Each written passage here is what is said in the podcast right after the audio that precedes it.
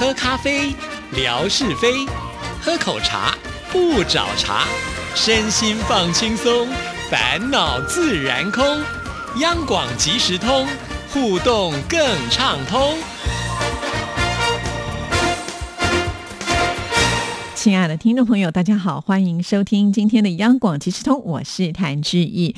今天呢，已经进入到二月一号了，很快的，我们就要过农历新年了。在一年当中呢，我觉得二月份通常都是过得最快的一个月啊。本来二月份呢就比较短嘛，只有二十八天而已啊。再加上农历新年呢，通常也都落在二月份这个时刻啊。那农历新年呢，少说也都会放个五六天的假。在台湾呢，我们应该是从小年夜这一天开始放假，一直放到初五啊。所以加起来呢，至少有七天的时间。不知道我们的听众朋友是怎么样的来放假啊？所以呢，这个二月份。好像稀里呼噜的一下就会过去了。那不知道我们的听众朋友怎么来安排你们的过年假期啊？当然，我想呢，从去年差不多也是这个时刻啊，就是新冠肺炎呢开始爆发之后呢，在过年假期的时候，印象很深刻，就很不适合呢大家群聚在一起。我还记得我们的这个家族的聚会到一家餐厅啊，在去年这个时候，他们就管理的非常的严格，一定要先量体温啊，而且呢，一定要消毒之。后呢，才能够进入到他们这个餐厅哈。没有想到，事隔一年了，哇，这个风暴呢还没有过去，甚至呢，这个病毒还出现了变种，尤其是在呃这个英国啦，还有欧洲地区呢，呃，都可以说是非常的严重啊。所以呃，真的很难想象，即使呢现在疫苗已经研发出来了，也有些呃人呢已经打了疫苗，但是呢还没有办法普及到，就是说每一个人都可以有这个疫苗的保护，再加上。像这个病毒也真的是太厉害了，呃，因为变种之后，那研发出来的这些疫苗是不是有办法能够完全的防堵，也没人敢说得准啊。所以呢，我觉得在今年的过年也只好大家再忍一忍了。好，那以前呢，在台湾，呃，就是在过年期间，很多人都会趁这个时候呢，就是出国去旅游啊。但是现在呢，真的不方便，因为世界各地的这个疫情呢，都还是挺严重的。那即使是出门了，我想可能还是会冒着这个呃得病的一个。风险，再加上呢，回来之后呢，还要再隔离啊，其实都是挺不划算的。所以啊，这个今年大家就可能只好在自己的家里面呢，呃，来大家透过视讯拜年了。因为刚才也提到了，呃，这个也不适合群聚嘛，哈，尤其冬天的时候呢，这个病毒呢就比较活跃哈，所以我们还是要小心一点点啦，哈。所以我们今年的新年呢，就请大家还是要多小心防疫啊。那怎么样来度过呃这个新年的？时光呢？其实我们可以多多的透过这个社群的网络啊，跟亲朋好友来拜年哈。那当然了，在这几天之一也不会闲着啊，会透过这个微博呢来跟听众朋友做互动。如果你时间多了，就欢迎呢来志毅的微博哈。我们大家呢可以在这里拜年，可以在这里送上祝福，可以呢在这里呢闲话家常哈，呃，让这个过年的假期呢不至于无聊。那我们要如何来找话题？很简单呢，像是我们每位听众朋友呢都会吃年夜饭嘛啊，大家呢不妨也可以把你们的这个年夜菜呢拍下来啊，稍微的分享一下，让我们知道呢在各地呢呃就是吃年夜饭的时候少不了的菜色是什么哈，或者是你们家过年喜气的呃这个装饰啦，甚或是呢你们家贴的春联呐，或者呢是你们家呢用什么样的方式大家聚在一起呃来欢度新年呐？都可以把它写下来，或者是呃拍照片发给志毅啊。那我们大家呢就可以在这个微博的原地当中呢把它剖出来啊，大家就可以一起呢在这里有这个欢聚过年的感觉哈。所以我们必须要善加利用现在的这个科技哈，让我们大家即使呢就算是在家里面呢不出门，还是一样有过年热闹的气氛。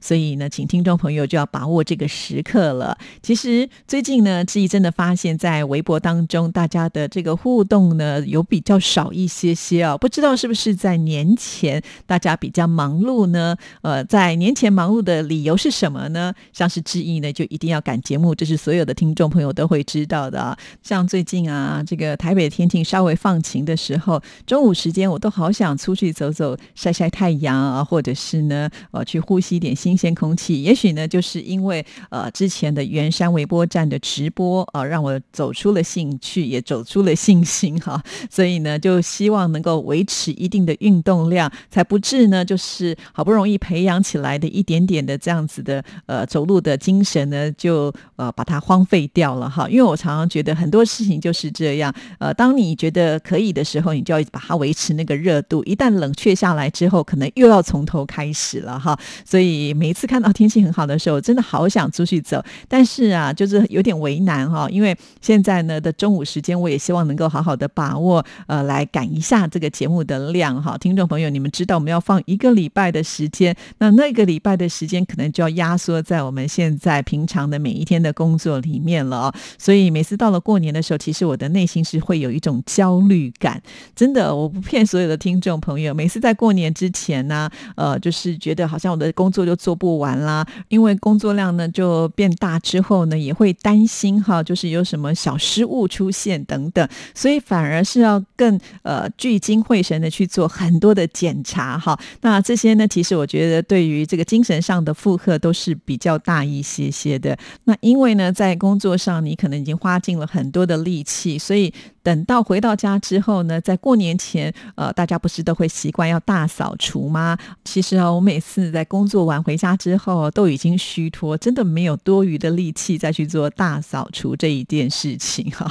所以啊，有的时候就觉得在工作上投入太多，其实对于自己家庭的这个付出呢，相对就一定会比较少一点点呢。这就是我觉得比较不好意思的地方，更不要说什么办年货这件事情了。好在呢，之意就是。生长在一个呃不用拜拜的家庭啊，因为其实，在台湾人很多在呃除夕的年夜饭之前呢是要拜祖先的哈，所以可能你要做非常丰盛的这个菜色哈，因为过年嘛，那通常做媳妇的人可能都要扛起就是年夜饭的呃掌厨的这样子的一个角色哈。那因为我们家里的人口呢算比较简单啊，再加上呢我的夫家呢他们比较没有所谓宗教上的一个信仰，所以。所以呢，就不用拜拜。因此，每一年呢，在呃过年的时候呢，我们会选择就是全家团聚啊，就是家族呢呃一块去旅游，就住在外面。那住在外面，当然就吃外面了哈。那在台湾呢，其实有很多的餐厅都好认真哦。呃，虽然大部分的餐厅是会在啊除夕，尤其是年夜饭的时候呢休息，但是呢，也有一些餐厅啊，他们比较特别啊，就是会选择在这个时候呢来服务啊，也许。就像我们这样子，可能呃不会自己动手做的呃朋友们来设围炉餐呢。那通常呢，这个围炉餐的菜色呢，就会选择比较适合在过年期间，呃，像是一定有鸡啊、有鱼啊、有肉啊，就是很丰盛的这样的感觉哈。那很早很早，像这样的餐厅很快就会被订满了。因为今年疫情的关系，所以呢，就是餐厅的这个外卖的订单呢也是非常的多哈。就是如果你不想在外面来吃饭的。话你也可以呢，透过这个预定年菜的方式，你也不用煮了，反正呢就是时间到了去把它带回来哈。那这样子也是一种蛮方便的方式。再加上呢，餐厅啊都是这个大厨的手艺，也可能会比我们自己动手来做的呃好吃多了哈。所以有的时候过年花点钱节省一下时间也是可以的。因此呢，也有些家庭呢是采取一半一半的，就是一半呢我们是采取去买年菜回来哈，那另外一半呢就是自己动手做，再加上其。实我觉得现在在台湾的这些超级市场啊，他们都只有休大概只有除夕的那个年夜饭的时间之后都会营业，所以我觉得根本不用买太多的东西堆在自己家里面哦。因为我曾经就有就是啊，想说要过年呢，就买了好多好多的菜呀，然后就把这个冰箱堆得满满满的。那有些东西因为堆在那里之后呢，你看不见，你就忘记有这样的东西。等你发现的时候，它可能已经不新鲜或者是过期，最后呢就只能丢掉。这些我都觉得太浪费了，所以这几年来呢，我都呃学聪明了，就把这个超级市场呢当做是自己家的这个冰箱一样哈，需要什么再去买就可以了。说到超级市场啊，之前自己也曾经呢贴过，就是我去逛超市啊，那已经呢装扮的非常的有年味哈。当然也是要提醒大家啊，你要快买买买啊，因为过年的时候我们总觉得好像呢应该呃手头会好一点，因为有些人可以领到这个年终奖金啊，那平常可能省吃俭用。在过年的时候总是要对自己好一点呢，所以他会呃促销或者是刺激你的买气。当我这个照片贴出来之后呢，我们的听众朋友说啊，其实现在啊，在呃，比方说是上海的这些地方呢，大家好像已经不太喜欢去逛这些大卖场了，反而呢都是透过网购。好，那我就问啦，那网购要买那些生鲜的产品，是不是也一起送来呢？我们的听众朋友的回复是说，是哎。而且是低温宅配啊，甚至呢，就是好像连这个运费的门槛都非常非常的低，只要买超过，我记得那个价钱是很低，就可以呢送货到你家去了，还不用付运费。我觉得这个服务真的非常的好。但是呢，我又有问题了。比方说，我们会去呃市场买东西，就是因为我们必须去挑选我们喜欢的。比方说鸡鸭鱼肉啊，我总是要看看这个鱼新不新鲜啦，或者是买肉，我也要挑。一下，即便我买了五花肉，我也希望不要挑那么肥的五花肉哈。所以亲自到这个卖场去的时候，我就可以做这个买东西的主导权。可是呢，当你在呃网购的时候，有没有办法精准到就是每一次送来的东西都是你心目当中最理想的呢？好，这就是志毅所提出的问题啊。那有喜欢在呃这个网络上来网购这一些呃所谓的生鲜食品的听众朋友呢，不妨呢也来跟志毅呃回应一下你的。经验是什么？说到了回应啊，我就要特别的提出我们越南的听众朋友美霞。通常呢，她的回应的速度都是第一名的，Number One。每次呢，我在空中提出了什么样的问题，她很快的呢就会透过 email 呢写给致意啊。看到听众写信来，其实呢我们都会觉得很开心哈，因为呢现在我们的主持人还有一项工作哈，就是要赶紧的把我们收到的信件呢，就是呃要做一个数据上的统计，然后呢就会很清。楚的看到说，哎，这个月我们收到了多少封信？那当然，我们也是希望这个数字能够好看一些啊。那所以每次呢，收到美霞的信件的时候，我就好高兴哦，赶快呢就转传到我们的听众服务组，让他们去做一个数据上的统计哦。好，那之前呢，志毅曾经在空中询问过美霞哈，就是有关于越南人取名字的时候是用什么样的方式，他马上就回应了志毅，他说，呃，越南人和中国人取名字的方式是一样的，越南的名字翻译成中文的。意思也是类似的哦。越南人取名也一般是三个字，女性有的呢会是四个字，也就是姓氏在前面，名字在后面，所以呢跟中国是没有什么差别的。希望志毅姐在节目当中提出更多的问题，让我有内容可以写信给你。谢谢，祝身体健康，事事顺利。朱美霞，哇，看到这封信呢，我真的是乐得不得了哈。第一个呢，我就觉得美霞有在第一时间听了节目就回复。致意啊，这个我已经是第一感动。第二感动呢，还就说你尽量的提问吧，放马过来吧。哇，我看到这边的时候就觉得真的是太棒的听众朋友了啊！那谢谢美霞啊，这么的支持我们央广即时通的节目。所以呢，透过今天的节目，我们就知道哦，原来呢，他们取名字其实跟我们是差不多的啊。那既然呢，美霞要自己提出疑问，那这当然就是我的长处了。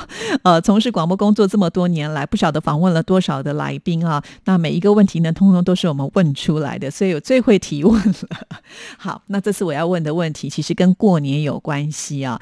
呃，因为呢，在呃华人的部分呢，我想大家可能会比较着重在过农历新年嘛，哈，所以呢，我们会在呃这个农历新年的时候有一个长长的年假，哈。不知道在越南呢是过什么样的年？呃，是在就是新历年吗？也就是呢，呃，十二月三十一号到一月一号当中的这个跨年。还是呢，也会过所谓的农历新年啊，因为在我印象当中，我们另外一位越南的听众朋友，也就是梁仲坚，曾经呢在过年期间，他拍了一些照片，如果没有记错，应该是胡志明市吧啊，有公园，然后用这个花卉呢，呃，堆出非常漂亮的这种过年的气氛，其中呢还有当年的一个生肖的呃这个特色在哈，那所以我在想说，越南人是不是只有华人才过？呃，所谓的农历新年，还是所有的越南人也会过呃农历新年？这是我第一个问题。那第二个问题就是，我印象当中好像越南的